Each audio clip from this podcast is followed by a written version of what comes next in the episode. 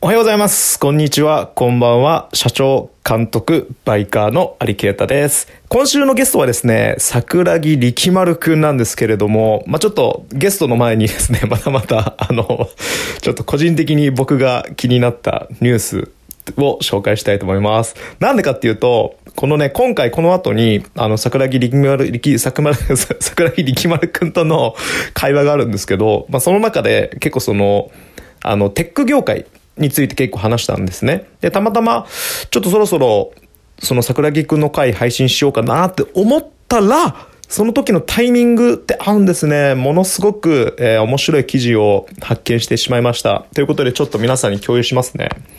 えー、アマゾンの創業者、ジェフ・ベゾスがですね、なんと2021年7月に宇宙へ旅立つ予定だそうです。これね、あの、めちゃめちゃ、あの、桜木くんの回で話してるかな？あの、ジェフ・ベゾスはですね、僕の中で彼は宇宙人だと思うんです。彼宇宙人なんですよ。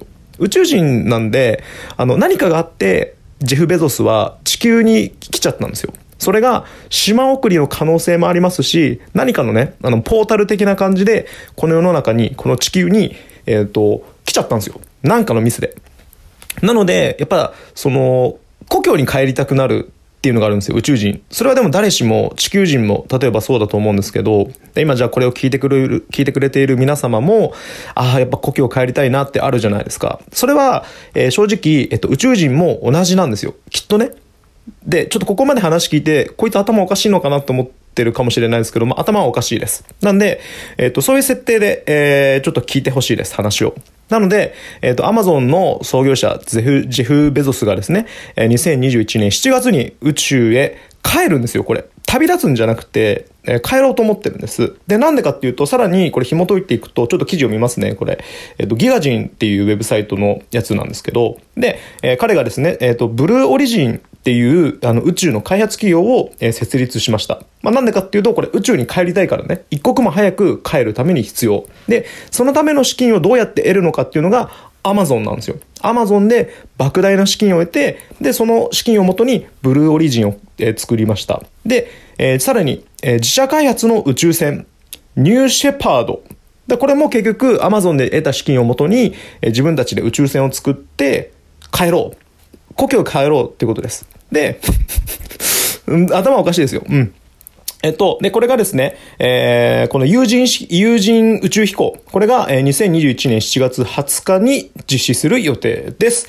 さらにこれですね、あの、彼がさらに宇宙人ってことが紐づく理論があるんですけれども、まあ、理論というか事実。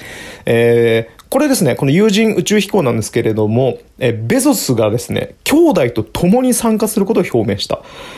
ね、そういうことですよ。で、兄弟も、つまり何かがあって、この地球に来ちゃったんですよ。ポータル的な何か、もしくは島送りで。ということで、まあ、兄弟はですね、これ宇宙へ旅立つっていうふうに書いてあるんですけれども、えー、帰るんですね。で、さらに、えっと、興味深いことをインスタグラムのアカウントで彼が、えー、発信しています。これあの、読みますね。私は5歳の頃から宇宙へ行きたかった。2021年7月20日に私は兄弟と共にその旅に行ってます。親友との最も素晴らしい冒険へ。って投稿してるんですけれども、これ多分ね、言えないんですよ。あの、故郷に帰るっていうことを厳密には。それをななんで言っちゃうかっていうと、それをもし言ってしまったら、まあ、映画でよくある感じの、その人体実験的なね、そのね、体を解剖して調べられちゃうので、そういう恐れがあるから、えー、まあ、こういうふうにあえて伏せてるんですけれども、まあ、僕の、僕はもう本当に彼は宇宙人だと思ってるので、まあ、そういう意味では、あの、彼、故郷に帰るっていうことなので、多分ね、僕の予想では、この旅立つじゃないですか。で、旅立つというよりは一回帰るんですよ。ね。で、一回そのなんか多分ね、揉むと思うんですよね。帰ってみて、地球こんな感じだったよ、みたいな。地球人意外とバカだよ、みたいな。バカ多いよ、みたいな。我々の方が文明発達してるから、まあ私はあの、地球に行って、アマゾンっていう企業をとりあえずサクッと作って、で、そこで金サクッと回収して、で、また帰ってきました、的なね。多分そういう報告をしに行って、しに行くのかなと思ってるんですね。結構僕ね、あの、あ、うん、大丈夫です。あの、頭いかれてるんで僕。あの、で、それで、なんで、あの、僕はね、そういう見立てです。で、そのことについて、えー、桜木くんと熱く語ってる回が、えー、今回です。それでは、えー、桜木力丸くんのプロフィールをちょっと読ませていただきます。えー、名前、桜木力丸、えー、1997年生まれ。てか、桜木ってかっこいいっすよね。もうこの時点でね、スラムダンクの桜木花道をね、連想させるずるさ。えー、北海道札幌市出身、えー、KOSFC 卒業東京在住の音楽家作家デジタルコンテンツクリエイター。音楽を中心としながら映像やアートワークなどでマルチジャンルでの表現活動を展開。自身の活動の他にアデュー上白石萌歌、えー、山崎上白石萌歌さんってすごい名前ですね、えー、山崎葵、えー、曲の宮殿などさまざまなアーティストのプロデュースや楽曲提供を手掛ける。表現活動の他にテクノロジーの分野においてマイクロソフトジャパンに所属。すごいですね。そのこれちょっと気になったのがアデュー、えー、上白石萌歌さんっていうのがこれの名前はすごいな。自分のあの僕の名前も有啓太あのありなしのありに弁慶の慶に太いで有啓太なんですけど結構なんかあの本名ですかって聞かれるのがあるんですけど上白石萌歌さんはどうなんですかね？これ本当に本名だったら結構なかなか珍しい名前だなと思ってます。ありもね結構珍しいので 結構反応しちゃうんですよねこういうところに、えー、あとは山崎葵さん記憶の宮殿なんかいろいろやってるみたいですね。ということで、えー、桜木くんはこんな感じです。あの番組のあの会話の中でも彼のこうプロフィールとか、まあ、どういうふうにあの何やってたんですかとかっていうのはちょこっとちょこちょこちょこっと聞いてるんですけれども、まあ、今回はこのプロフィールの文章を僕の口から説明させていただいたんですけれども、まあ、彼からこの後ちゃんとした説明があるのでぜひぜひお楽しみ楽しみください。お待たせいたしました。それでは、えー、有啓太と桜木力丸の会話あ桜木力丸で呼び捨てにしちゃった。桜木くんとの会話をどうぞ。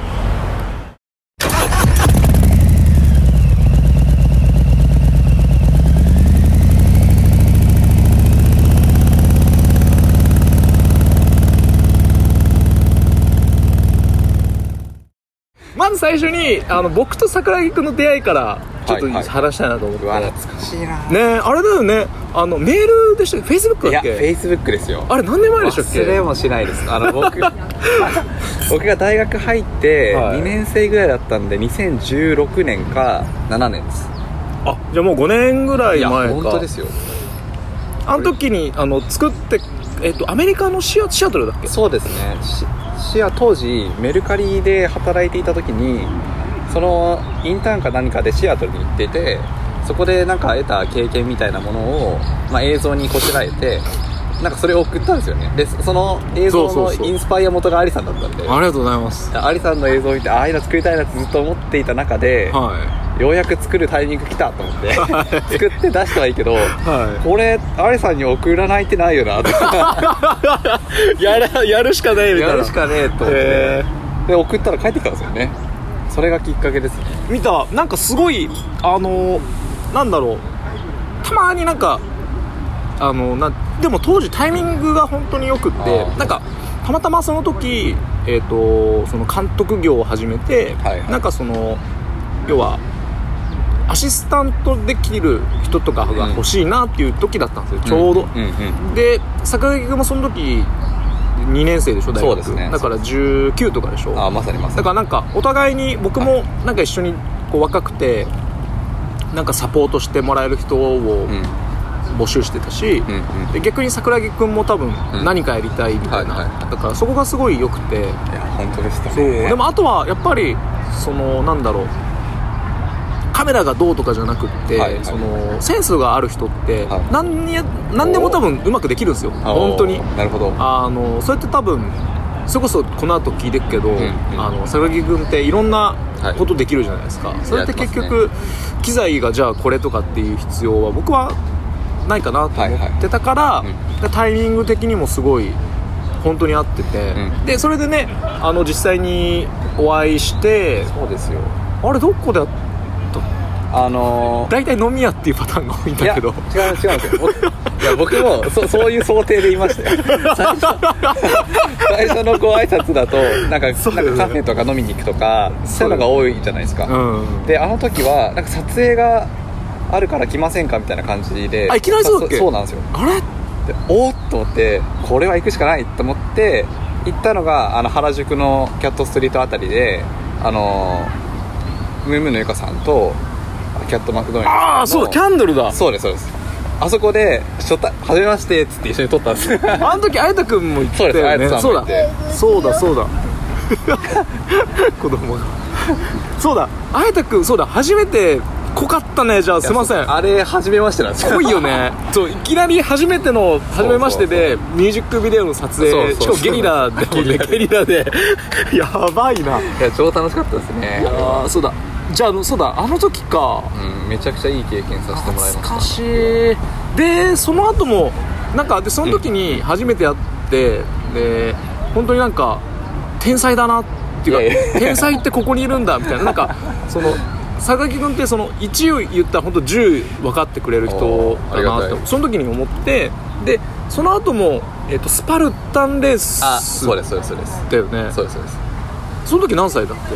あの時が多分時系列で言うとそのミュージックビデオの撮影があった後に多分飲みに行ってるんですよね、でその飲みに行ったあのいとことあそうですそうですそうです。あの時の居酒屋あるでしょ、はいはいはいあそこよく、そうあそこ僕ね大好きなところで。あよかったです、ね、あそこあ宝部君とかとも行ってて。あそうなんですか？そう初めて彼あのもう収録したんだけど、はい。彼と会った時にあの初めて飲み行こうよみたいな時がそこあそこのお店で、はい結構僕あそこ安いじゃん。あ安かったね。ビール100円いやーすごかったとこ よかったですよかった。あの時もめっちゃ飲んだもんね。あめっちゃ飲みましたね。でも酒強いよね。あ僕お酒強い。んうん。だってあの時もう 3時間ぐらい飲んでたっけ？23時間飲んだよね。ああのかなり飲んでましたよかなり飲んだよね、うん。でなんか僕もそのビール100円だからいっかみたいな感じでガンガン飲んで。でしかもいとこも結構強いですよね、はいはいはい。はいで2人とも結構強くてね。でなぜか年上の私だけもうベロベロに ダメだよもう飲めねえよとか言って帰るみたいな。ずっとテックの話を、ね。あることないことずっと話していました。やあれやばかったね。れで熱かった。あそっかその後にじゃああれだスパルタンだ。そうですね。なんか徐々に記憶が復活してきてるんですけど、うん。そのゆかさんの撮影をした後に、はいはいはい。多分宝部さんの撮影も新宿でしていてしたねしたね。はいはいはいはいその流れがあった後にえー、と飲みに行かせていただいて。お疲れ様みたいな。あそうですね、そうです、でその流れであのちょっと間が空いてスパルタレースをさせていただいあれもねスパルタンもあのスパルタンあれどこにどこ行ったんでしたっけ？て半端なかったですよ。な何県でしたっけ？あれ何県でしたっけ？なんか群馬あ群馬とか長野とかそっちですよね。なんか山の方に行って、でその時にその時あのあっちゃんね、はいはい。あの僕の幼馴染とで3人で現場に向かわされたんですよねここだからみたいな、はいはいはい。であれいかつかったよね。だってついてみてまず情報が何もないじゃな い。とにかく取れみたいな感じだから何を取れみたいな意味がわからないじゃん。はい。でなんか資料もらったじゃない、はいとりあえずこの選手の顔を取れみたいな感じになって、うわうわうわうわうわいやいやいやいやみたいなグラセフじゃねえんだからみたいなででもなんか3人でさもうびなんかこの選手のこの選手の顔ってこいつこれじゃねえみたいななんかはいはいはいちょっとハテナマーク出ながら撮ってたじゃないですか、はいはでなんかまあ結構思い返してみたら桜木君もさその時雨ずぶ濡れだった中雨だったんですよねそうでもガンガンガンガンめっちゃ動いてたから、はいはい本当にあっちゃんもなんかもうあのキャノンのね 1DX とかいいやつなんかランボーみたいにこう2個 ,2 個しょってなんかもう目血走っててなんか「おおいけるいける!」とかって言ってたゾーン入ってましたね。そうあいつあいつもう目が 目がもうやばかったよね。いまだに覚えてるもん俺なんか俺も覚えてます。あっちゃんが「オッケー!」って言った瞬間に目がめっちゃもう血走ってて ちょっと大丈夫かと思って。桜木君は結構冷静になんか俺なんか宮城亮太みたいな感じでなんかいつでも行けますみたいな感じでいるみたいな。いやあの当日多分あれあの日は前日の夜参りしたんですよね。しましたね。あの近くのところですねで一泊して朝から撮ってたんですけど、そのまあ当時もあの任せていただいた機材とか見るに、僕は若さで動くことが期待されてるって あ気づいたんだ。あのスパルタンっていうのはなんかあのなんて言うんだろうね。あのサスケみたいなああいうちょっといやそうですよ、ねああいうアスレチックを山の中に設営してでランニングしながらゴールして1位は誰だみたいな感じですよね、までそうでギアもその桜木くんのはその多分そうなるだろうなっていう想定で組まれてた。そうそう。で僕結構望遠レンズだったんで割とこうなんか あの緩めにこうあのクロスアップだけ撮れば OK みたいな。僕はもう朝一であ俺は今日スパルタンレースをするんだと。いや分かったんで。はいはいはいはい。そこでスイッチ入りやすかったですねむしろ。であれスキー場を舞台にして繰り広げられるコースじゃないですか。僕す割とスキーヤーなんで。ああそうだよね。あ北国育ちそっかそっかそっか。その感じは裸あったんですよね。なるほどね。だからなんかめっちゃだからその時もやっぱやっぱ1しか言われてないのにもう10分かってたから あ振動だと思って。いやいやいや。え じゃあ、えっと、振動君はえっと何年生まれなんですか？あ97年ですねマジだ。じゃあもうマジです。えっと、平成何年ですか？9年ですね、うん、でえっと北海道。北海道は札幌市でへ生まえれて、まあ、はい、ずっとそ高校卒業まではずっと北海道です、ね、あそうなんですねへえでそのまま、えっと、大学あそうかそれでメルカリとかあるから大学は？そうです。どちらかというとそう大学の進学を機に、えー東京に来るまあ、正確には神奈川なんですけどに上京してきてえ高校の時何勉強してたの？え普通の、はい。あれですか？あ天才学科とかいなかったですよね？ああでも北海道で一番頭いい高校にいました。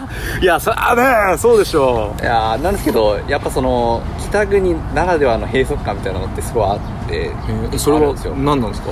いやあのですね下手にナンパできないと。あ いやいやあそういう意味ではすごい得するんですけど あの中学校が割と、はい。まあ、ずっと公立だったんで、はいはい。あの割とそんなに治安のいい区域じゃなかったのであそうですね。割とそこまでなんて言うんでしょう勉強する人もそんなにいないみたいな感じだったんですけど、まあいい高校に行ってうん。全国からよりすごいよりすぐりの人たちが集まるとなんかはい。面白い高校生活あるんじゃないかなと思って勉強してはい入ったらですねはあのややっぱり地方の進学校ってみんなお医者さんになるんですよ将来。いへえそうなんんです。ね要は北海道で生まれた人って結構北海道地元意識強い人が多いんで北海うん。札幌で生きていきたいなっていう人は結構多いんですね割合として。でもそれはそれでいいっすね。いや僕も大好きなんですけど、うん。まあ、そうなると、まあ、一番その、まあ、職業が狭まっていくというか、もうえ医者か弁護士かみたいな。まあ、ほとんど一年高校1年生の時の進路希望調査とかになると、はほもう7割8割が医学部みたいな。へえそんな感じになってくる YouTuber とかないんですか？ないです。あってほしかったな。あってほしかったな。なるほどね。じゃあ医者が結構多いんですね。お医者さんでもそれでそのもう地元の医者になるみたいな。そう医学部のある大学に入ってそのまま北海道の中で、えーお医者さんになるとかあとはその、まあ、家業で病院をやってるようなご家庭もあるので、そういった方はそこを継いだりとかが多いんですよ。で僕は全くそういう感じじゃなかったんで。あそうなんですね。あそうなんです。結構じゃあ異質っていうかそのいや逆に言うとそのちょっと肌が合わない感じがあってなので、まあ、高校は行くし、うん。まあ、勉強はするんだけれども、うん。まあ、部活はやらないで、うん。音楽の仕事をその時からちょっと始めたりとかもうそうすでに。ちょっと始めたりとかあとはあのそれこそ YouTube とか、うんうんうん。インターネットの中にうんうん。自分の憧れる人を求め出す時期に入っていくんですよ、あまあ、その中でアリさんともぼ僕は一方的に高校の頃から見てじゃあ後でコーヒーもう一杯。そうです。そういった流れがありますね。へえなるほどね、じゃあなんかその友達はいるけどなんて言うんだろうその、うん。ゴールがちょっと違うからなんかあんまりこうか熱く語れないっていう、そうなんですよ。ななかなか、まあ、自分がハマっているようなものとかを、まあ、全部大っぴらに話せる友達がそんなにいなくて、まあ、何何何名かいるんですけど、はいはいはいまあ、そんなにはいなかったんですよね、わかる。僕も僕高校の時あの洋楽の素晴らしさを初めて知っいや本当に同じです。はい。でそのと僕の時多分全然違うんですけど世代が、はいはエミネムとかおおはいはい。そうあのが結構有名になった時でエミネム賞とかってアルバムがあって とかアブリル・ラビンとか知ってます？いや僕初めて買った CD がアブリマルラビジだ。でそのアブリル・ラビンがえっ、となんだっけな Complicated だはいはいアルはいはいバムだしあの Sk8er Boi とか。わかります。懐かしい。でその時に、えっと、テレビ東京12ちゃんでえっと、カウントダウンみたいなやつなんですよ。その洋楽のええ。アーティストをランキングで紹介するみたいな番組がやっててで結構僕それ夜見ててでその時にアブリル・ラヴィーンがなんかヒットしだして、へで日本にその情報が降りてきた時でもうネットとかないからさ、はいはいはい。でそれでそういうのやっぱネットだ今がネットあるんだったらうん。ガーって広がるけど、もう本当もう知ってるクラスで知ってる人俺とジョーっていう友達だけだったんですよ。でジョーは、えっと、めっちゃもう、えっと、バンドマンで。はいはいはい。でも軽音楽部とかに入らずもう地元の川崎かどっかかな、まあ、ちょっとヤンキー系だから、ん。そっちのちょっと危ないエリアでバンド作るみたいな、うん。バンドやってて、うん。で僕は、えっと、吹奏楽部を、えっと、吹奏楽推薦ではい。入ったんですけど、速攻辞めて超問題児みたいな。だから 結構ですぐ僕、えっと、辞めようと思ったんですよ。あの高校を自体ははい。中退しようと思ったんだけど両親が止めてくれてさすがに、うん。なんて言うんだろう。まあ言っといた方が大学にも行けるし今すぐにあの進路を狭めない方がいいっていうはい。のも、まあ、自分もあの僕の友達でここ行ってない友達とかもいるし、はい。まあ、そういう生活も見てるから大丈夫かなって思ったんだけど、でもやっぱり、まあ、両親はあの、まあ、その残ることによって大学にも行けるし、はい。何か選択肢があるから、今はちょっとすぐに急がなくていいんじゃないっていうのを一回そこで一回冷静になって、はいでまあでも結局その部活辞めるい速攻辞めたからね。本当に。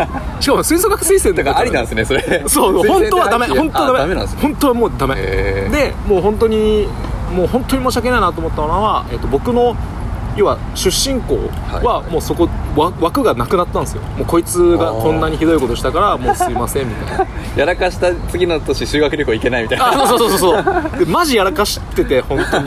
でそういうのもあって結構なんだろう。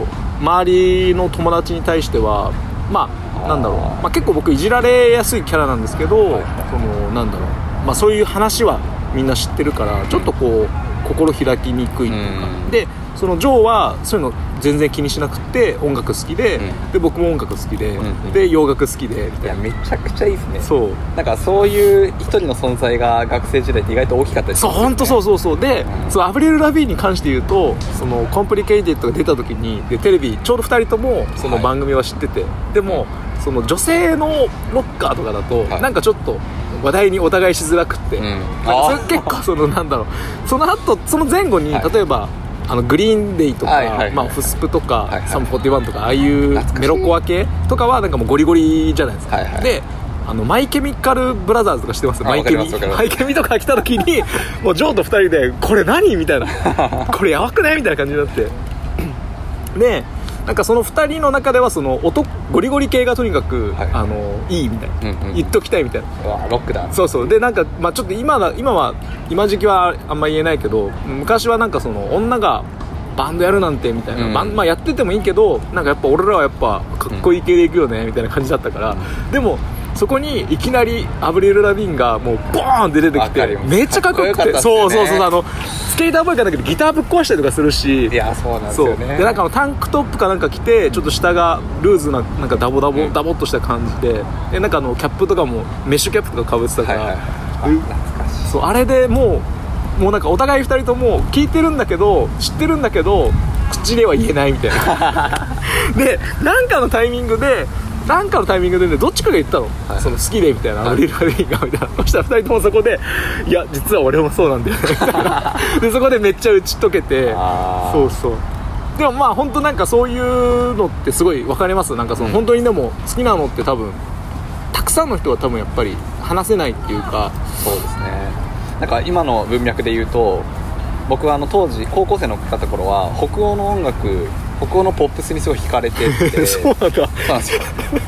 ええ円屋とか？あーでははなく、まあ、いわゆる普通のポップスとかなんですけど北欧なんかすごいかっこいいアーティスト多かったんですよ。そうなんだ。特に僕と同年代のアーティストが多くて。へでえ当時の同年代なんで17歳16歳とかそれぐらいでもう世界的にすごいイケてる音楽を発信しているアーティストがことごとくノルウェー出身だったりとかへー。することが多かったんですよ。はで北欧の音楽をなので一人で貪って探していてうん。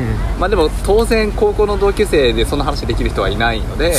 昼休み一人で iPhone でイヤホンしながら音楽聴いてるみいたいな、はいはいはいはい。わかるわかるわかる。である日そのアイスランドのオブ・モンスターズメンっていうバンド今でこそすごい世界的なバンドになったんですが、はい。まあ、当時全然そんなに有名じゃないバンド。うん。で僕がそれを YouTube で見ていて口ずさんだのかあのちょっと流してたのか忘れましたけど、うん。のタイミングで前の席に座ってた男の子が「あれそれオブ・モンスターズメンだよね」ってふ振り返ってきた瞬間があって 衝撃ですよね。お前知ってたんだ雷に打たれたみたいなでいいよね。個人輸入して CD 持ってるよみたいな明日持ってくるよみたいなその彼とはいまだにすごい仲仲いいというか。大事。えそれは iPhone ってか iPod とかで聴けた時90何年だった？あいや僕が高校生の時なので、まあ、iPhone4S ああ割となんで一気に現代現代によるんですけどへえそうですそうです。でそっからもうあう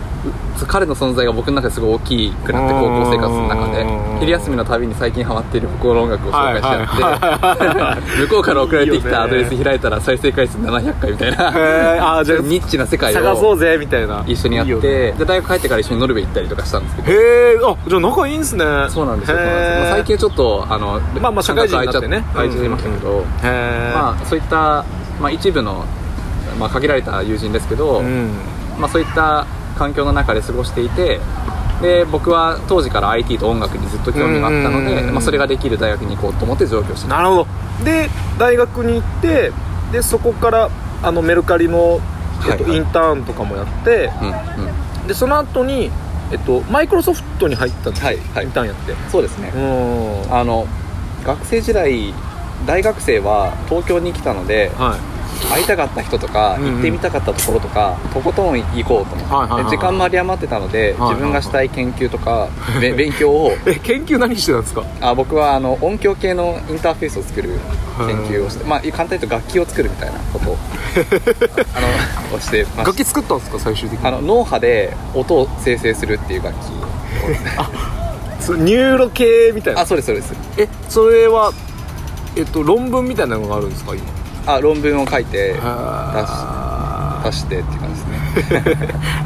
えそれちょっと僕みたいな、はいはい。その素人にはい。簡単に分かりやすく説明してもらってもいいですか、あそうですね。えっ、とちょっと長くなっちゃうかもしれない大丈夫ですけど大丈夫大丈夫です。あのえっ、とですね僕はずっと音楽と IT が好きだったはいはいはいでその2つを勉強できる大学に行きたかったんですよ、んでどちらかというと音楽の方が好きだったんで、はい。音大に行こうかと思ったんですけど音大に行くと例えば IT できないじゃないですか逆に情報学科に行くと当然音楽できない、うん。両方できるとこないかなって日本の大学全て洗いざらい探していたら、唯一その慶応の SFC っていう学部だけが2つ以上の学問を組み合わせて何かする人のための大学だったんですまあ、簡単に言うと。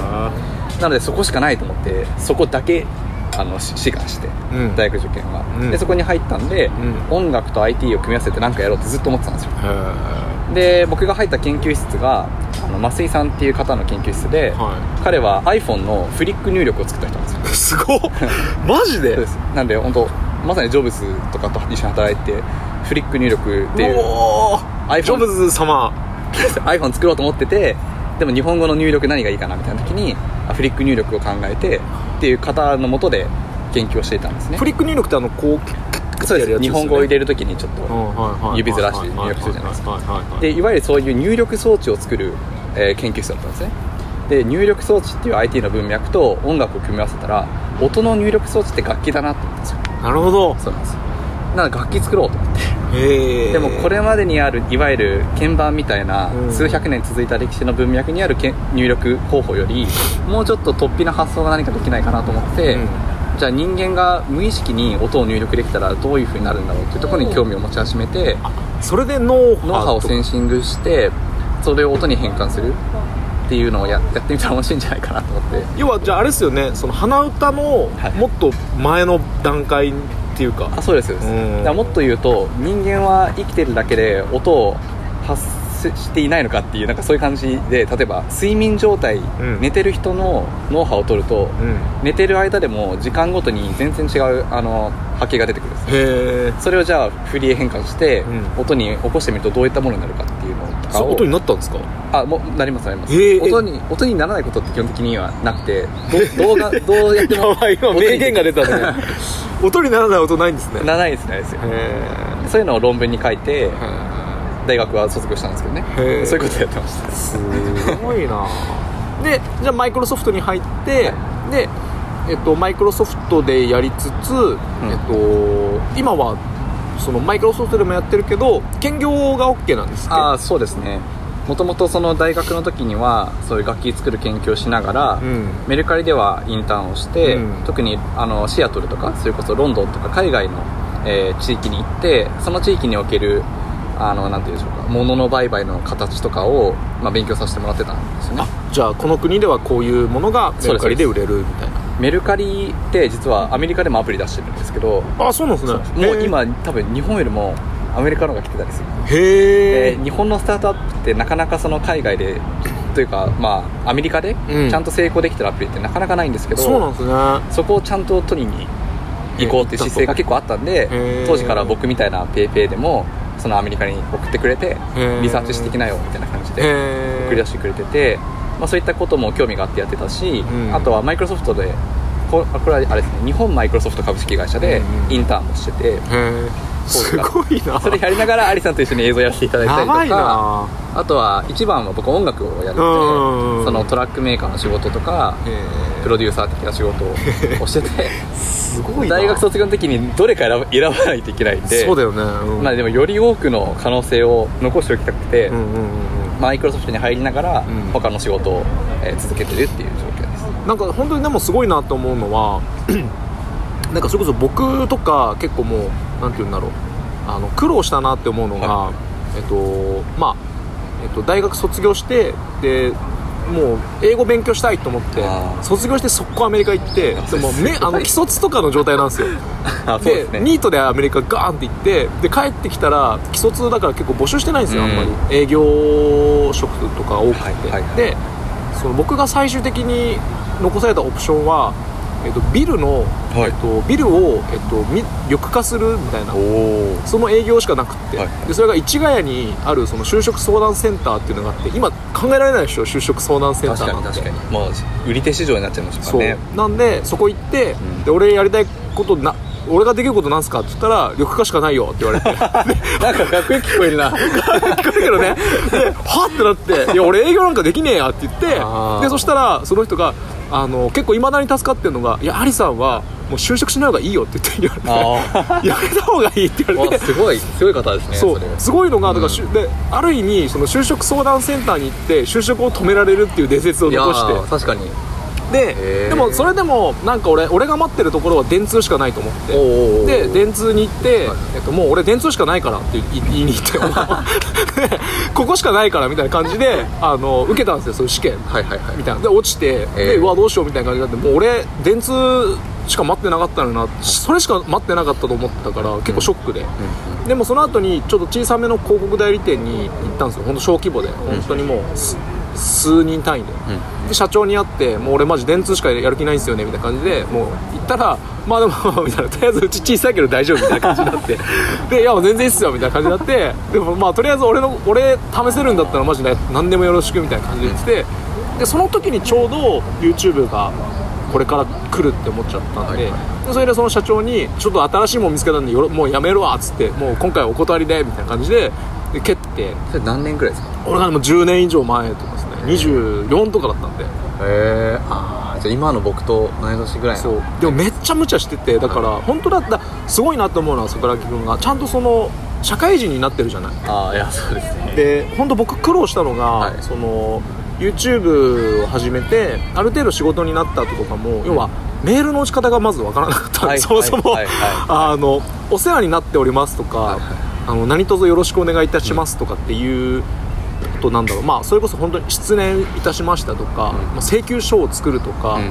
そのベースがマジなかったんでマジでやばかったんですよ。あそれがもう267ぐらいでそのタイミングでそこを勉強しら勉強っていうか、うん。知らねえと思ってたからあ いやめっちゃ本当に。いやマインドめっちゃわかります。そうだからい見積もりを作るとかってもう知らないから。や超くだらないなって思いますもんねあのメールの一文とかでもなんかそこはしっかりこう冷静にうん。多分そういうのも勉強できた上で、そのなんだろう自分のやりたい活動もやってるっていうのは本当にだから無茶してないなって逆にそうそうそうそう。本当にすごいなって思います。あーまあちょっと無茶できなかったっていう側面もありますけどね。あそう僕はあのその親の多分親の期待としては、うん。普通に国立の大学に行ってほしかったんだと思うんですよ。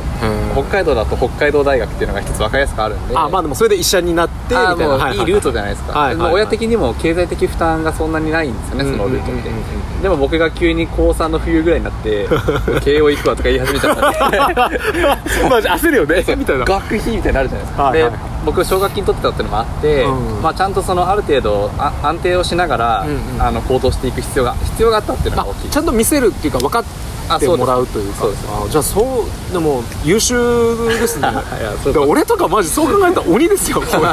両親とか本当に本当毎回思うのがなんかもうやばすぎてそれだってもういきなりアメリカ行きだしてそれやばいやばいよね。で帰ってきた瞬間にゴミ回収やりだして YouTube やりだして。ででその後なんかいきなり会社やりだしてでみたいななんかもう。で結構本当でも両親一番感謝してるのが、はい。母親と父親でもう本当に感謝してて、はでちょっとその俺ってちょっと母親とかにもちょっと大丈夫かなみたいな、うん。こんなのでみたいな、ちょっと変わってないみたいな感じで言ったら母親が「え何が?」みたいな感じで。でこの前それで母の日ですごいな。そう母の日だったんだけどでなんか何やろうかなと思ってて。でその前の年にはなんか花かなんか渡したんだけどでも今年はあの自分なんかたまたまちょっとアドバイスをもらって時間をプレゼントしたらいいんじゃないですかって言ってで今すごいかけそばを職人並みに勉強しててでそれを実家に行って作りに行くっていう。うわ最高っす。そうアリさんのそば食べて。でも今度食べあぜひぜひ今度 ぜひぜひ。食べる。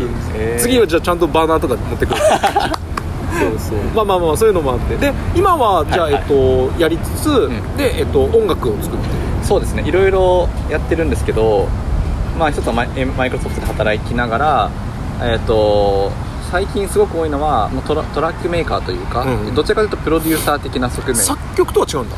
そうなんですよ。でいはあわゆる作曲っていうのは、うん。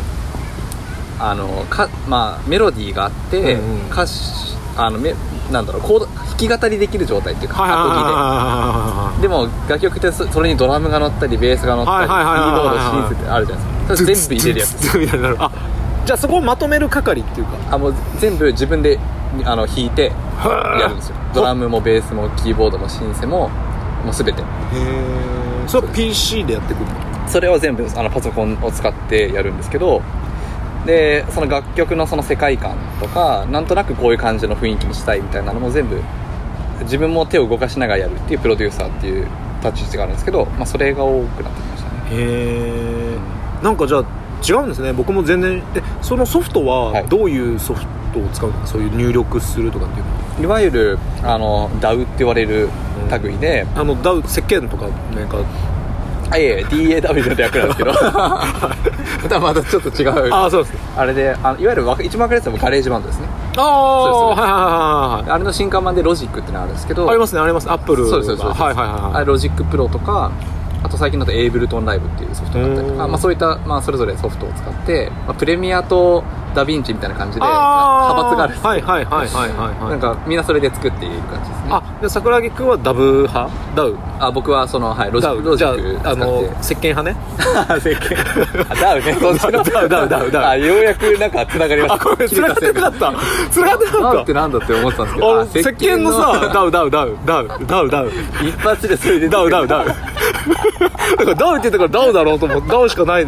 石鹸好きなのかなああ近いかもしれない近くないですね。まあでもあの要はプレミアとかああいうあアドビがあるソフトの音楽版があるみたいな。そうです。もともとへはー。僕中学校からその作り方で作ってあるんですけど慣れてるんだじゃあもう。そうなんですよ。慣れてるんですけどもともとそれでそのキーボード打って中学の頃でパソコンからキーボードの音出るはずなんですけど、うん。パソコンしょぼすぎてボタンを押してから2秒そこ3秒ぐらい音出るみたいな。なってあこれなんでなんだろうっていうのを探求していくうちに音楽についてもちょっと詳しくなるしうん。そのお音が遅れてくるっていうパソコンの仕組みについても詳しくなっていって IT と音楽が好きになるっていうそういうルートです。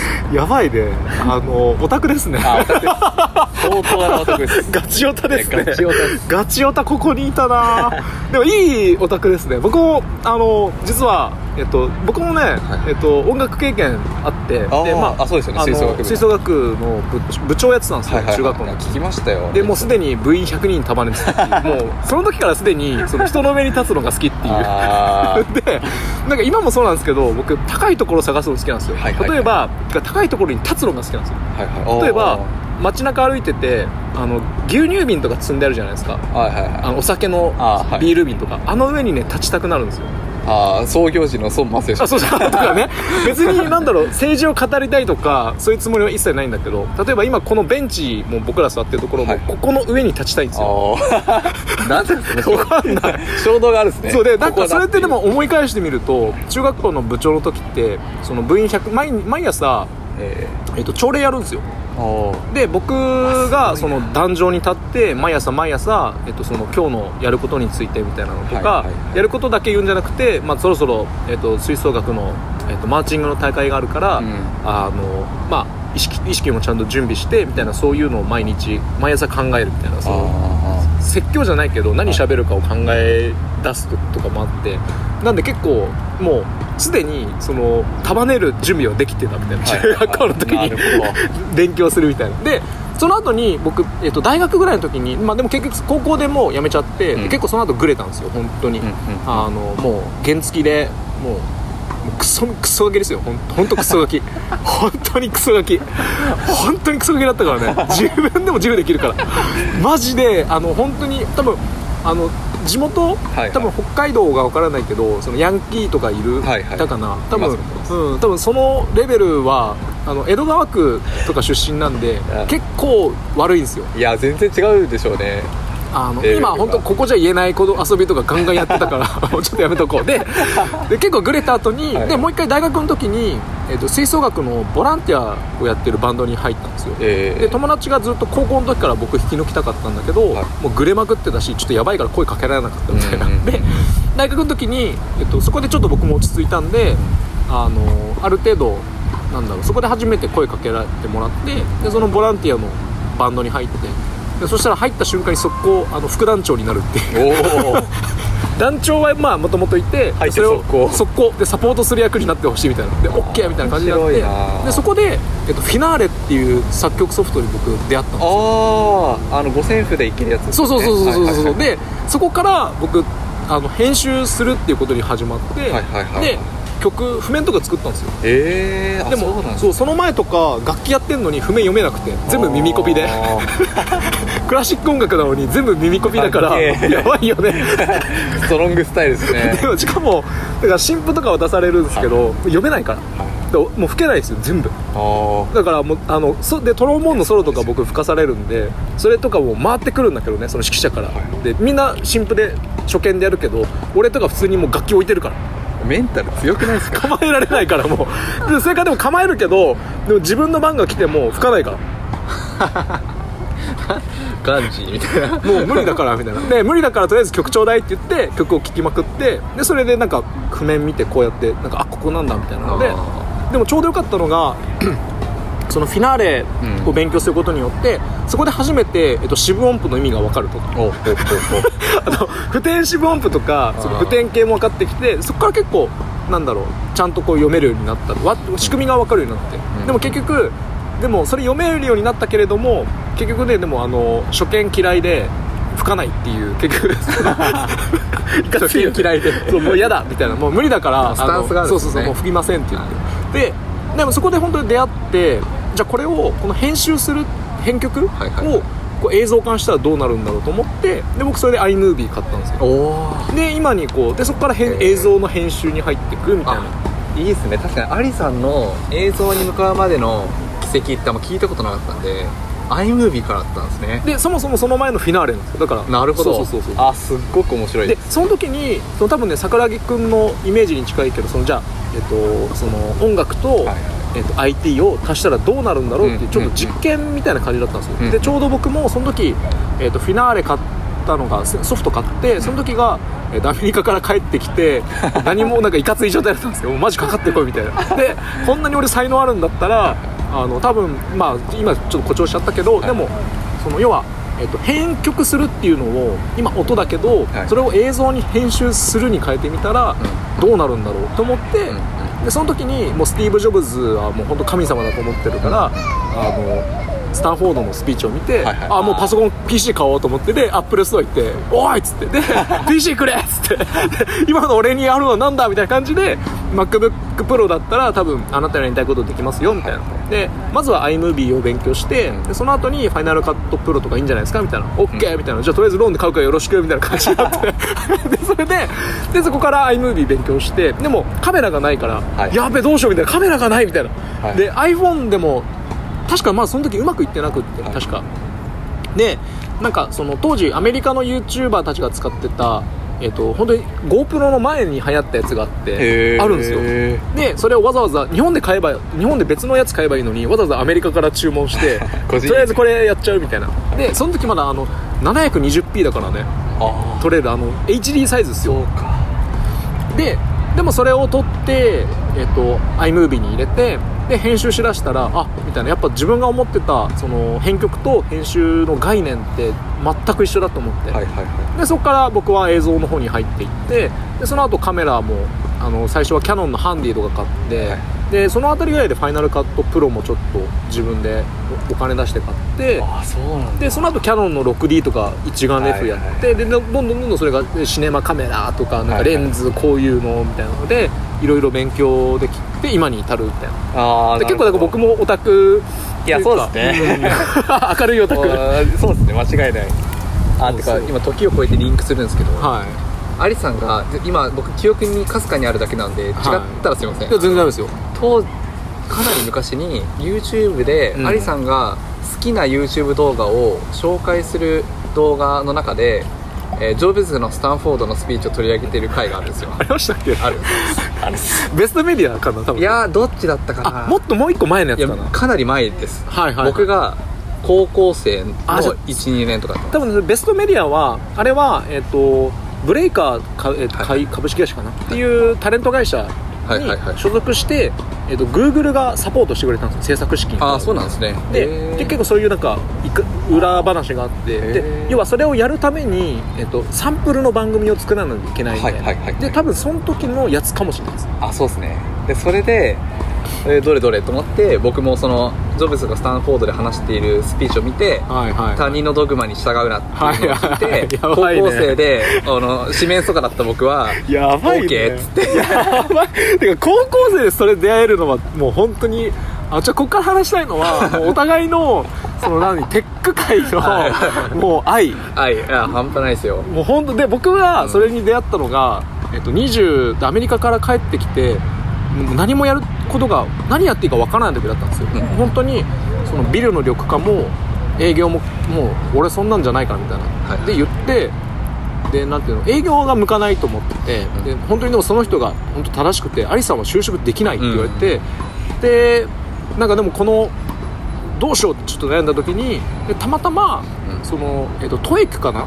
TOEIC の、えっと TOEIC を日本で受けようと思って。はいはい。で最初に受けたら600点ぐらいだったんですよ。はいはい。ではっと思ってこの俺が600点なんてありえないと思って。でそれで、えっと攻略本みたいなのがあるんですよ TOEIC の、はい。でそれを読んでいくとそのその本がもう、えっと TOEIC は英語のレベルじゃないみたいな、うん。もちろん英語できる前提なんだけど攻略やり方があるみたいな、でそれ通りに従ったら850ぐらいまで一気にバーンって上がってであやっぱそうだなみたいな。やっぱ俺やっぱ俺の2年間は間違ってなかったと。こんなに一生懸命英語勉強したのに俺が600なんてマジありえねえと思ったのがせ 実証されて。なるほど。でその時にその、えー、とリスニングかなんかの試験があるんですよね、うんでその一環でたまたま YouTube を漁ってたら、はいあのスティーブ・ジョブズのスタンフォードのスピーチに出会って。なるほど。あそういう流れだったんですね。で見た時にもうあれだよね。もう世界観っていうかもううわみたいななもう何何かやらなきゃみたいな感じになる。そうです本当です。でそこから結構でそういうのもあってそのまあ YouTube やり始めるとか結構あれが僕は本当あれがなかったら、うん。見れてなかったらわかんないですね、うんうん。もしだから彼がね膵臓がんで亡くなっちゃったけど、ん。もう今も生きてるんだったらマジ本当あのアメリカバイクまでバイクで会いに行きたいですね。あおーいっつって。かっけえ。マジありがとうみたいな。いやマジ本当そうっすよね。でめっちゃ無数にいると思いますよね。ああいう。信者ね、うん。本当本当にねあのアップル信者ってよよく言うじゃないですか、はい。なんかそのネット界隈の人が、うん。でなんか本当になんかそれって結構なんだろうちょっと小バカにしてるっていうか、うん。うん。でも本当に好きな人って、うん。多分もうその僕は全然なんだろうアップル信者っていうか僕はスティーブ・ジョブズ信者なんですよ、はいはいはい。もうもうなんだったら今あの左腕にジョブズの顔をタトゥーに入れたいぐらい。それがもうあの背中にジョブズの顔を入れたいです。あの偶像崇拝にやばいやばい。寄ってくるあのタートルネック着てるあの黒の一世三宅の。であれの全身であの下はリーバイスですよね。でニューバランスでしょ、であのちょっとこう考える仕草してる全身像を背中に入れたいぐらい もうやばいです。そのぐらい。ああいいですよね。いや同じその映像を見てあのなんか毎朝鏡の前で言うね今日死ぬとしたら、はいはいはい。みたいな話あるじゃないですか。やろうと思って高校生だった僕 やった。えあれややったらあんま続かないですよね。あ当然。毎日はできないけどね、うんただやっぱり一つ大きな気づきはもう高校生で自分が何のために生きてるかなんて普段考えないじゃないですか。いや考えないよね。うん。それは多分働いていないっていうのもあるしー。まだ自分がその学んでいる段階の立場であるっていう自己認識があるからだと思うんですけどなんか無意識的にそれを考え始めるじゃないですけどね。うん。なんで俺は今日朝起きて普通に高校に行って勉強して帰ってきてるけど何のために生きてんだろうって考え始めたのは多分それぐらいの時期で。ああでもあでもそれは結構高校僕も多分みんなあるかもしれないそれって、うんうん。それで？そう。それで あのいわゆるじゃあ本当に自分が好きなことをちゃんと突き詰めてやろうって思えたのがそのタイミングだったっていうのもあるしうんただその毎朝起きて鏡を見るっていう習慣は続かないんで僕は今あのそうだね。Chrome のエクステンションではいあの Chrome を開くと自分が生まれてから何日経ったかって日数が表示される。えー、そんなっていうのがあるんですよ。へーえちょっと後で教えてもらってあもちろんですで 人生ってあの、まあ、へ平均寿命って健康寿命的に大体 3, 3万日ぐらいって言われてるんですけど3万日分の今日の日数今日までの日数が出て下になんか充電器みたいな感じで何パーセントありましたよちゃ好きそれ。ってですね。いい。僕はそれ毎朝見てるんですけど、まあ、Chrome って絶対開くじゃないですか。はいはいはいはなので毎朝それを見てあちょっと俺今日やること変えようかなっていう習慣大事。大事。本当大事。あのちなみに僕一時期あの天才たちの日課っていうのあを知って僕今ちょうど呼びかけですね。マジで、僕あれ今ね2週目で。あマジですか？3週目かなあのベンジャミン・フランクリンのあの4時に起床して4時だっけ、なんかあの1日のやり方っていうのがあの本の開けた時のうん。最初の方にあって。であれ昔結婚してた時にあれ本当に僕実践しましたね。あマジですか？結構なんかシビアな人とか超シビアに書いてますよね。うん。うん、あれ多分なんか何人僕まだ読みかけなんであれですけど、まあ、いろんな登場人物の方々、うんうんか過去の偉人の方だったりすると思うんですけど、が、まあ、どういう一日のサイクルをタイムスケジュール切ってるかみたいなのが紹介されてる本ですよね。ですです。ああれをどどの部分を取り入れてるんですか？僕はでもあれけ結局、まあ、全部読んで今3週目ぐらいいってるけど、はい。まとめは、えっと、要は人それぞれのペースがあるんですよ、うん。夜型だったり朝型だったり、はい。で例えば、えっと、お酒を飲まないと本が書けなかったり、曲が作れなかったりとか、でうん。結局それって、えっととまあ、その人の真似はしなくていいっていうのがまず分かりました、はいはいそのあなるほど。うん。まあ、だってその結婚してた時に面白い。そのまあ、相手がいるのに、はいはい。そのなんだろう、まあ、結構迷惑かかるっていうか、うん。そのマイペースにやりすぎちゃって、まあ、本人にも結構嫌な思いさせたなっていうのはうん。あるんですけど、うん。でもそれって要は、えっと、ベンジャミン・フランクリンのやり方をやっちゃったからでで多分僕のやり方をやればよかったなっていうのはちょっと思っててでも結局何が言いたいかっていうとその自分がまずはちゃんと集中できる状態のルーティンを作ってください、はい。でえっとそこに対して必必要なものその集中できるものはうん。自分で見つけてくださいっていうのうん。がなんか自分の中ではまとめかな。あー最近めちゃくちゃ朝方なのもそういうの関係してたりするしてますね。だから僕どっちかというと、えっと、ちょっとめっちゃキモい、えっと、今小説はい家なんですよ、あ僕フェイスブックで見てます。ありがとうあありがとうございます。でその僕今その新しい文章を考えたのが、えっと、ちょっと多分聞かないでくださいね、はいはいはい。その世界が、えっと、瞳もしくは目を閉じる時、はい。僕も瞳もしくは目を閉じる。で世界が、えっと、瞳か目を開ける時僕も瞳か目を開けるっていう文章を書いてるんですよ、うんうん。でなんかまあそれはなんかそれ思いついたんですけど、ん。でもなんかそれって僕の今の自分の生活にものすごいやってて、うん。要は、まあ、ただちょっとその要は明るくなる12時間ぐらい前に起きてそうするとね鳥がピヨピヨピヨって言い出すんですよ、でその時に僕は結構そこであの本書くとか、はい。あとは本当にでもそれこそそのスティーブ・ジョブズと一緒で何をするかっていうのを考えて今日一番まず起きてし起きた瞬間にやりたいことをやるっていうのをうん。やるんですよ、うん。それが本もそうだし例えばじゃあ映像を編集するとかっていうのが一番本当に今日死ぬんだったらそれができたらバンバンです。うんうん。でなんでその後に明るくなってくるからそうするとあーってなって風呂入ってでそれでバイク乗り出してもう一日もうガーッ行くみたいな。あめっちゃいい。で大体で2時ぐらい2時3時に今日は3時半ぐらいなんですけど、はいはでも、まあ、そうすると必然的に夜に弱弱くなるんですよ。うん。やっぱバイクの運転もその眠眠いからもう、うん。夜運転するとめっちゃ怖いですよ。危ないですよね。うん。なるほど。一回そう中央道から神戸に向かったんですけど、はい。その時もう山道なんですよ、はいはい。で眠いし、ん。ででもうやばいと思ってもう止まってサービスエリアに。で民宿に電話して「やってます?」って言ったら止められて。おでもまあなんかで自分がそういう風にするっていうようになったのはあの天才たちの日課が 本当にあれ読んでおいてよかったって思いますああ本当ですか？まさに僕一昨日ぐらいから読み始めたああもうぜひぜひ。もうドンピシャでしたタイミングでなんかおすすめはその気になる人をあのドッグイヤーとか折っとくんですよ。めはいはいはい、はい、でそのどうし自分がなるんだろうみたいあなーなるほど。でそうすると2週目の時にそこだけ読めるんですよ。はいはい。で僕3週目なんでそのドッグイヤー全部戻してもう一回全員の分を読みますよ多分これ何週もしますね。ああなるほどなるほど。でもそうそう。なんか多分でも多分通じて言えるのは多分そういう人たちに興味があるっていうことは多分ね偉人が好きなんでしょうね。ああかもしんないですね。いやてかそうですね。てかロールモデルがあんまりいないですよね。最近のね、うん。多分。だからそれこそあの僕え最近好きな人います？そのこのあのこいつやばいみたいな。そのテテック系で全般で言うと。音楽でもいいですよ。テック系でいや僕かなり文脈広げると最近それ短歌にハマってるんですよ。おお 短歌だ。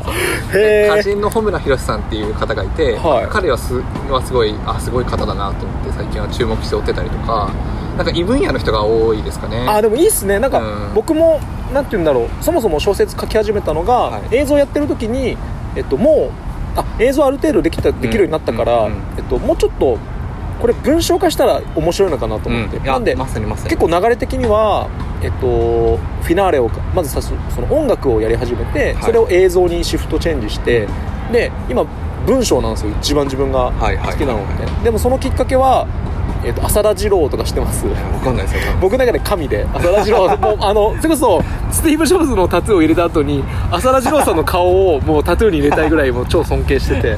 あの浅田次郎さんは、えっと、下町東京の下町出身で、ええ。神保町とかに生まれた人なんですよ当時ね、ええ。戦あ戦後とかじゃないけどでも今は、えっと、西東京かどっかに住んでるのかな、でもその人のしょえ時代小説も書くし中国めっちゃ好きで、うん。でエッセイも書くし、うん。何でも書くんですよ。でえっとあの ANA か JAL の機内誌にエッセイが載っててそれ読んだ時にうわーみたいな。めっちゃ面白いこと書くなと思って、でその辺りぐらいからもうもちろん映像の仕事もやるんだけど今撮ってる映像を文章にしたら面白いのかなっていう気づきが、浅田次郎様ですねもう。ああなるほど。そこから今だから僕どっちかというと文章にめっちゃ興味あるんでいろんな小説大体一気に56冊は同時に読むの好きで。ああなるほど。であとそうあのマーベルの、はいはいはい。えっと、ジェシカ・ジョーンズとか知ってます？ああわかります。あのクリステン・リッタはいはい。ーが本出してるの知ってます、え知らないです。ボーンファイイヤーだっけな。で今英語の本もちゃんと勉強読んだことないからーで買って今ちょっとずつ読んでて。一方ではえっとあ穂村弘だ。エッセイスト？あ穂村弘さん。ああのあそうです。僕も読んでますよ。今あの君がいない夜夜のご飯。あああはいはいはいはいはい。の人やばいよね。あの人やばいっす。あの人札幌の人なんですけど。あ出た。札幌はやばいと。やばいやばい。たまにいるんですやばい。あと僕おすすめはほそれも北海道の人なんですけど、えっと名前ちょっと忘れて後で後でちょっと、はい。えっと普段はえっと羊育ててるんですよ札幌で。あ北海道ではいはい。でも羊かなんかかな。でも、えっと、小説も書くんですよ。はい。でその人の、えっと、女性の人なんですけど小説で毎回出てくるのはやっぱ北海道が舞台で、うんでそこは、えっと、馬だったりとか動物がテーマなんですよね。後でちょっとあぜひぜひ。本当ねあ僕はなんて言うんだろう。地産地消じゃないけど毎回そのテーマが絶対北海道っていうのはある意味なんだろう。伊坂幸太郎とか知ってます？もう彼も小説なんですけどなぜか千葉県出身なのに小説の舞台が絶対仙台っていう。なんかあるんでしょうねきっと。なんかあってそうそうそう その土地に。そう。でもまあちょっとテック系にあ、はいで穂村弘さんなんだ今やばい。小村博さんあの初めての短歌って本があるんですけど、ぜひあのあありさん多分今ハマると思います。やばい。はい、マジだ。あの人のだってエッセイももうやばいよね。ひやばいっす。あいやなんかなんか音楽やってますけど、うん音楽だけで音楽突き詰めてても面白くないなって思っちゃって最近。あなんか行くとこもちろんでもねあの尊敬する人はいるし。たくさんいますよ。うんうんうんたくさんいますし僕もその道の上にいるんですけど、うん。もっとなんか広い角度から、うん。それこそ IT を通して音楽を見てたりしてた時期があって僕からするとうんじゃあ短歌から見見覗いてみようかとかなるほど。他の窓口を作ってみたいっていう思いが今は強いですね。そこから得られる目線もねたくさんありますしね。そうです。なんか音楽という範囲解釈を自分のすごいちっちゃい範囲の中であんま決めたくないなって思ってるムードですね。なんか僕もあの全然あのこれは嫌な嫌だって言ってるわけじゃないんだけど例えば僕の友達で、えっと、映像やってる人って結構多いんですよ。でもなんだろう会って話すと結局映像の話なんですよ。うん。ああそでの現象もちろんでも好き嫌いじゃないんですよ、うん。やっぱそこでめっちゃのめり込んで、うわー楽しいってなるけど超楽しいですでも結局なんかそれだけの人たちと喋ってるとそれだけじゃないですか、うん。得られるものって、でも話してて楽しいけどじゃあ広がるかって言ったらその自分の世界観というか、うん。そうすると結局自分で例えば本屋に行って雑誌を読んであこういう人いるんだとか、うん。でなんかそこで自分でそっちの方にちょっと業界にちょっと入っていろんな人たちと考えを聞いていく方がでもそれも踏まえた上で映像に帰ってくるとまあたまさにです。面白いっていうか。そこら辺は結構いいですね共通。っていうかまだ25でしょ？何でもいけるよね。いやそうですよ。もう日々いろんなところで虫にとってますよ。もちろんテックもかなり虫にとってえちょっと待ってえテテックで今尊敬してる人いないですか？あ尊敬している人いや概念として最近のそのブロックチェーン周りの技術は、はい。僕の中ではかなり今後のあクリエイティブにかなり影響する分野なんでえそれはじゃあいなもと思ってますけどね。うなんだろう。ビジネスモデルっていうかビジネス。テク。あ、まあ、テクノロジーに裏打ちされたビジネス。例えばあの絵ってなんか何億円とかで売れるじゃないですか。んあモナリザバンクシーとかバンクシーとかって。うん。でも音楽って何億円とかで売れないじゃないですかそうあでも例えばそのベートーベンが書いた曲とかって、印税でいうとそういうあまさにそのビジネスモデル的に印税じゃないですか。はいはいはいで印税欲しい。だから小説書いてる。不労所得欲しい。だから小説書いてる。映像映像印税ない。あ確かにだから嫌だ。あでもまさに映像に 置き換えるともう嫌だ。もう嫌だ。もう単発の金は嫌だ。毎月の保証が欲しい俺、今後永続的に続いていく。あでもそれ可能になるんですよ。うん、えー、マジで？映像で可能になります、えまあ、要はそれなんで絵は数億円で売れるのに音楽とかデジタル的なものは要はそう売れないかというと、デジタル的なものってコピーペースができるからなんですよ一つのー、複製できちゃうから。MP3 のファイルがあってもそれをコピーすればみんなでサブスクでタダで聴けるよねって世界観じゃないですか。だから人この世に一つしかありませんってなるから高いのであってなるほど。唯一性がないのでデジタル上の表現っていうのは基本的に安安くなるっていうか安くみんなが享受できる。んです YouTube で、えーもうみんな無料で見れるしみたいな。これもそうですよね。Spotify もうん。サブスクしてそう幅広くいろんなっていうか Google でも聴けるし、うん。Apple でも聴けるしそうそうですそれがあのデジタルでの最大の恩恵ではあるんですけど一方でそのクリエイターからするとあの難しい側面もやっぱあるじゃないですか。うん。あのコピペされちゃう？そうですそうです。簡単にみんながダウンロードできてコピーして自分の環境で聴けるっていう。便利なんですけどあの経済的には失われる側面もあるっていうちょっとごめんね。もっと言いたいのがそのスタイルも、えっと、取り入れちゃう人いるじゃないですか、うんうん。なんて言うんだろうあのそれが悪いと言ってるわけじゃないんだけど例えば、まあ、僕が YouTube やってた時って結構まあ僕行かれてるからなんかその ニュースやりだすじゃないですか、はいあのこんな風こんな風景をしてて、で結構なんかそこについてくっていうよりはなんかその例えば、えっと、ガジェット系が好きな人とかってみんな同じことやり始めるんですよね、そのレビューをするとか、うん。でも結局それってなんだろうそれがもしテレビだとパクリ盗作とかって言うじゃないですか、はい。番組のスタイルというか。でもネットってそういうのがないから、うんそのさっきに言ったその誰普遍誰でもできるようになったっていう一方その悪い部分ってみんなやみんなやっちゃう、ん。だ例えば TikTok とかもそうだけど今あのあんまり僕そもそもアプリダウンロードしてないけどインスタグラムのあのストーリーになんかそれっぽいのが来るんだけど、ん。全部同じに見えちゃうんですよ、うんうん。あの女子高生がぴょんぴょんぴょんってなんかジャンプしてるとかなんかそれって結構ものすごく怖いことなのかなって思って。で、まあ、ちょっとそれを踏まえた上でその、えっと一つしかないブロックチェーンができるんですか？あそうなんです。あのじゃあ要はそういった複製できるデジタルファイルをその唯一性を担保できたら価値を爆上がりするんじゃないかっていう試みが今 NFT っていう中で行われている試みで。え NFT って何ですか？NFT っていうぎあのーなんていうんですか総称して技術を言うんですけど例えばアリさんが作った映像を、まあ、これが本物ですというのをブロックチェーン上に刻み込んだとするとはいはそれは世界で唯一これが本物のこのアリさんの映像ですっていうマスターができるんですよ。いへえそしたらその瞬間にその映像って価値爆上げりするじゃないですか。1個しかないからね。で買った人はそれを俺本物のあの映像持ってんだっていうのが世界的に証明されるんですよ。それってじゃああれだその桜木くんが、えっと、高校生の時にその音楽聴いててで、えっと、隣前でしたっけ、はいはいはい。友達がその輸入したん。CD あるよみたいなので、え？みたいになった喜びっていうかもうまあ彼そこにしそれ持ってるよみたいなこうある種コレクターっていうか優越感っていうか。そうですね。まさにコレクター要素めちゃくちゃ強くてだ例えばの話ですけど有名なアーティストが新曲出しますと。はいはいはい。でい一つのファイルしか出しません。と でそれはブロックチェーン上で刻み込んでるので誰がコピーペーストしてもそれは全部贋作で偽物扱いなんです。唯一このファイルだけが本物ですよっていうのを1個だけ売りにかけますとかできるんですよ。そうすると今のその絵画で行われているような、まあ、バンクシーの価格がわーって上がるみたいなことでいろんな人がそれをコレクター要素として買ったりだとか、まあ、ファンが買ったりだとかできるんですね。要はじゃあ自分で値段を決められる。あお基本的にはオークションになります。オークション制度なんだ。1個しかない。そのデジタえルファイルは。それは、えっと、まだでもその技術は作ってる途中なんですよ、ね、あもうありますあります。あもうあるんだ。早っ。えでっともうあれなのでこれはこれ結構難しいんですけどこの価値観がこ今後はまあ浸透してくるって僕は信じてはいるんですがあの純粋にファンだから買うっていう側面もありつつ投資としても見れるんですよ。ああもう絵を集めるこれあの投資家もそいうますね。ですそうです、そうです。ん。まあ、将来的に売ることを考えて買うこともあるので最近だとジャック・ドーシーがそれこそ一番最初のツイッターのツイートをこれがあ一番最初のツイッターのツイートっていうデジタルデータをこれが唯一性だっつってほマスターにしてブロックチェーンに売りにかけたえそれいくらした？の数億円数十億とかで売れたはずですね。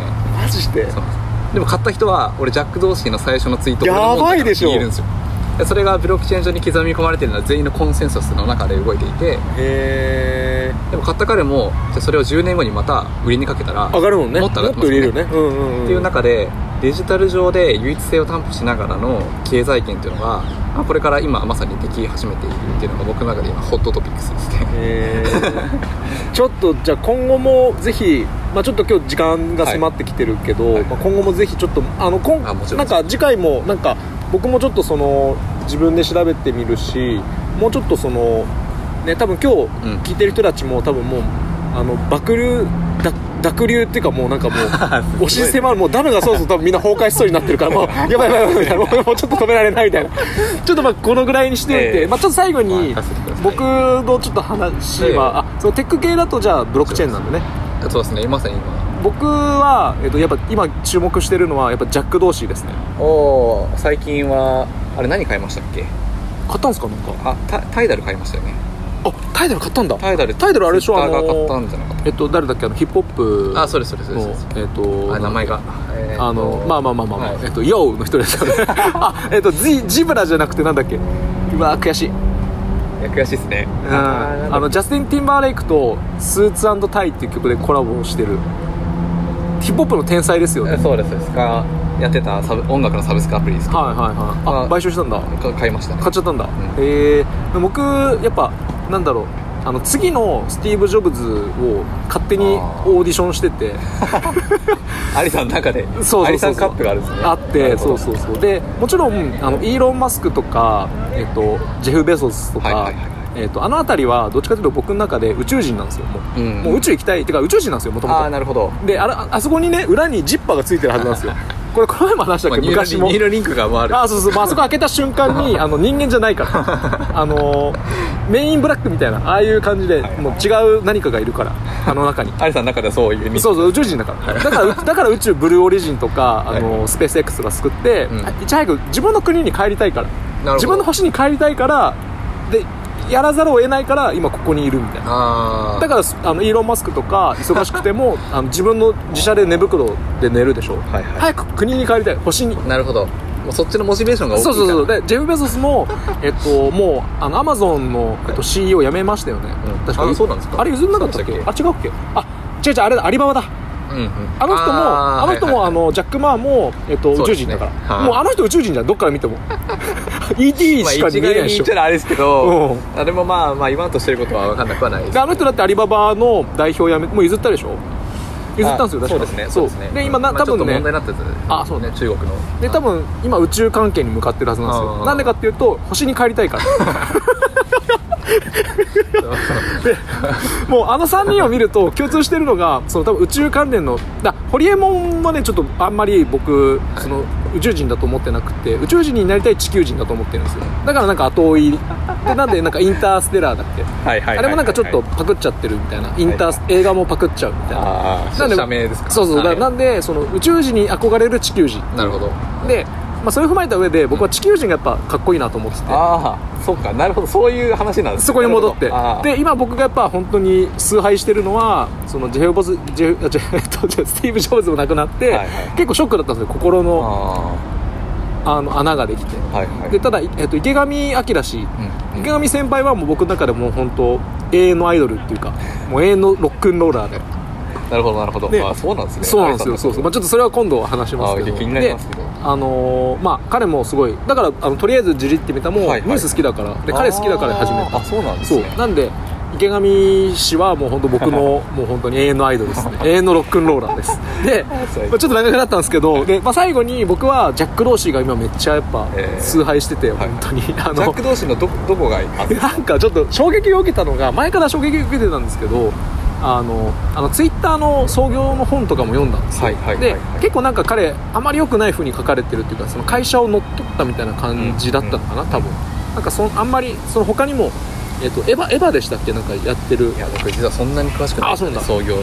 なんか結構そのまあそういう系の話って泥泥沼なんですよ、まあそうですよね。で結局なんかその本ではジャック・ローシーがなんか結構悪っていう描かれ方をしてたんですよね、で僕もちょっとショックでなんか結構ジャック・ローシーってハッカー上がりっていうか、うん結構なんかそういうかっこいいロロックンローラーみたいな感じだったんだけど、はいはいその本では立場ですよね。まあ人の視点がによるけど、まあまさしくまさしくでも結構なんか悪的な感じだったけど、でも最近やっぱりもう一回あ俺のロックンローラー的な考えは合ってたんだと思うのが彼が2018年に、えーと「パソコン持ってますか?」っていうツイートにおを質問されたんですよ。で彼がした返信が「ノー」なんですよ。お彼いまだにもうパソコン捨てたんですよ。ででもそれってすごい理にかなってて、うん。ツイッターとかスクエアとかって、うん。要はアプリじゃないですか。ああ確かに確かに。だから別にわざわざパソコンいらないっしょ、うんうん。なるほど。もうモバイルでしょうと。そうそう。そのその振り切りマジでかっこいいなと思って、スクエアなんてまさにその発想ですもんね。そうそうそうそう、う。ん。でだから僕も今そこの領域に、えっと、ちょっと立とうと思ってて。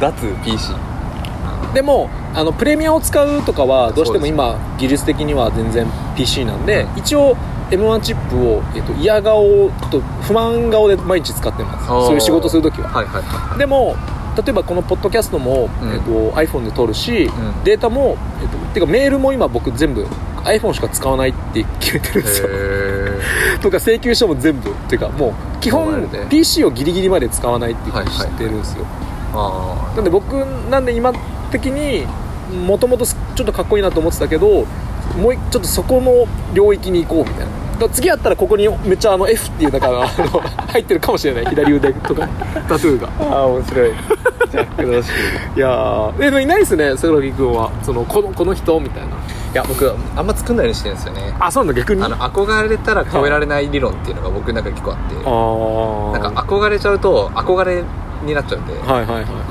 い。なんかあんまり個別の人に執着しないようにしようっていう謎のブレーキが中学校ぐらいからかかって。あそうなんですね。うん中学校の頃友達に借りたなんかもう覚えてないですけど「ダイヤのエース」っていう野球の漫画があって、はいで内容も覚えてないんですけどその背表紙に憧れたら超えられないっていう文字だけがそこからずっと頭の中にこびりついていて。なるほどね。じゃあスティーブ・ジョブズが、えっと、ネイチャーなんだっけあの雑誌の裏表紙見た時にあの stay stay foolish、うんうん。 stay hungry 的な。そうですそうです。で書いてあったその田舎の風景と一緒にってやつですね。あれがああいう感じで僕もなんかそれが残っていてそこからはあまり執着しないようにしてます。うん。そうなんですだから技術とかそっちのドリブンにすごい興味関心がそこからなんですかね。になこの技術すごいうん。でもすごいですねやっぱ。あの新しいですね。なんかその うんそのこの番組では、はいはい。そのニュータイプっていう定義をしてるんですけどあのガンダムでそういう言葉が出てきてでニュータイプとオールドタイプともう一個僕作ったのがネオタイプなんですよ。なるほど。でネオタイプは、えっと、ニュータイプとオールドタイプのどっちの領域にも駆けいける人、ハイブリッドな人なんですよ、うん。でニュータイプはどっちかというと僕らみたいな感じで、まあ、うん僕らというか直感で何か判断できて動ける。みたいな、うん。でもなんか、えっと、言葉では説明できないけど蓄積されたもう情報によってそれを判断した上で直感で動けるみたいな。うん。うん。で、えっと、オールドタイプっていうのは、えっと、逆に直感で判断できないみたいな。うんなんで、まあ、勝手に作ってるんですけどそれは。区分けを。うん、区分けをしていくと結構気持ちよくて。で多分まあ桜木くんもそっちのニュータイプ系かなと思って多分でもまだ本当に25じゃないですか。んだから本当になんだろうそのまあそそのジョブズ的な感じで多分そういう風なあれを得たのかなと思うから。まさにですうーんなんかなんだろう今日まとめがちょっと出ないですけど めっちゃいろんな話しましたね。したね、うん。でもまあなんかねあのまたそれこそなんかこの番組ってい。ろんな人たちが、なんか僕もなんか不定期に会いに行ってなんかこういう話できたらいいなと思うので、ね、まだ本当25だし超楽しみですうよ、ん、なんか本当にその今のトラックメーカーでしょ、はいはい。はいうん。で多分多分もうトラックメーカーどころじゃないよね。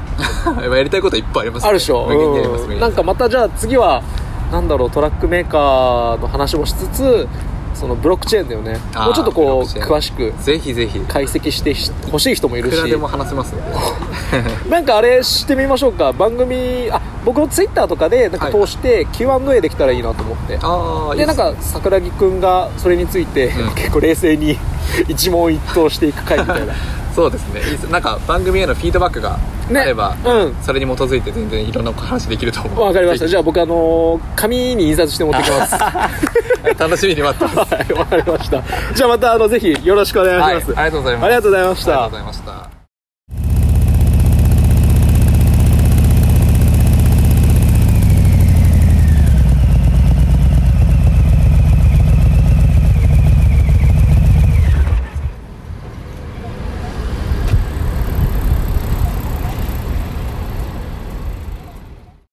どうでしたか？なんかすごいでも面白かったですね。あの本当に、まあ、ちょっと今回のあの番組のタイトルは「えー、 Stay hungry stay foolish」あのもう本当にこのタイトルをまさかこの早めの段階で使わせていただけるとは本当に思いもしませんでした。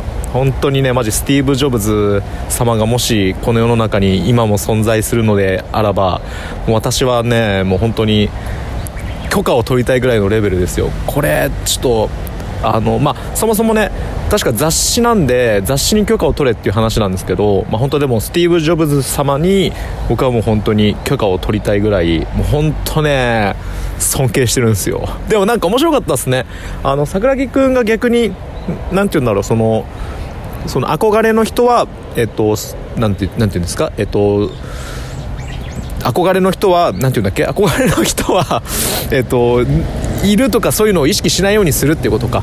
それはでもなんか本当になんだろう。多分彼らしいというかでしかもそれをもう早い段階で実践してるっていうのかそれが多分その桜木くんの今まだ25歳だけどその本当にトラックメーカーもやって、えー、と映像もやってデザインも多分いろいろな可能性を秘めるっていうのがもしかしたらその憧れを作らないっていうことにつながっていってるのかなと。なんかそれでこう彼らしさっていうかそれが彼のスタイルであってなんかそういうのが憧れを作らないっていうことになってたのが多分彼のスタイルになったのかなってなんかちょっと勝手にまとめに入ってるんですけど。でもなんかすごいあのー、まあでも本当に僕10年ぐらい前の25歳の時に何してたかっていうと本当に、まあ、YouTube がちょっと面白そうだなと思って始めてたぐらいなんで考えてみるともうちゃんと桜木君はすごく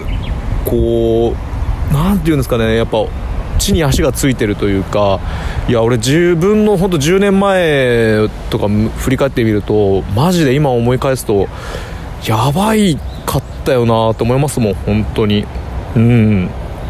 だからまあなんかそういう意味ですごくこう全然まあ僕は35で彼は25なんですけど本当に年齢関係ないっすね。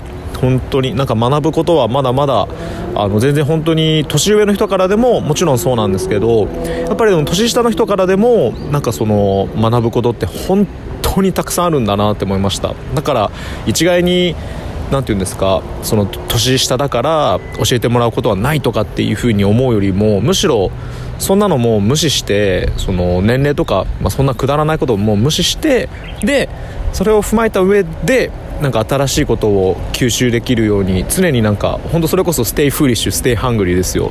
でこう常にもうそういうのを求めていけたらどんどんどんどん吸収できるといいなっていうふうに思いました。ではでは、えー、今日も本当に最後まで、えー、聞いてくれてありがとうございます。とても楽しかったです。ではまた来週の番組でお会いしましょう。以上アリケータでした。よろしく